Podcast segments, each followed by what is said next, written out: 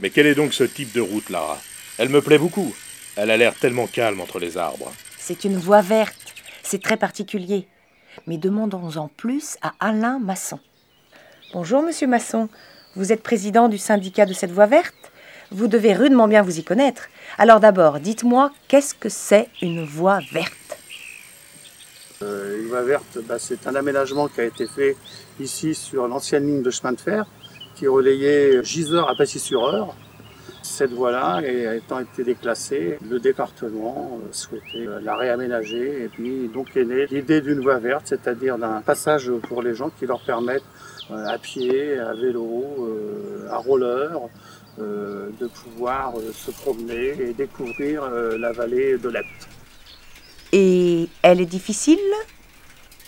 Déjà, elle est plate. Euh, bon, elle suit la ligne de chemin de fer. C'est la ligne de chemin de fer, donc il n'y a pas de côte. Euh, a pas de... bien sûr, ça monte légèrement parce que quand même le sud est un peu plus bas que le nord, mais euh, en vélo, ça se sent pas du tout.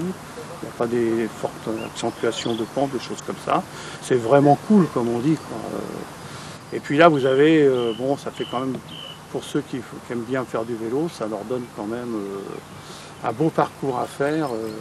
S'ils font euh, Gisors, euh, Gany, Gany, Gisors, euh, je peux vous dire que quand ils rentrent chez eux, ils, sont musclés un petit peu plus. Au fil des 28 km de voie, vous pouvez découvrir, entre autres, un moulin à roues du 18e à Fourges, une allée découverte à Daménil, une croix romane, souvenir des croisades, et le donjon du château, et enfin, à Gisors, le magnifique château fort. Et justement, retrouvons Monsieur Masson.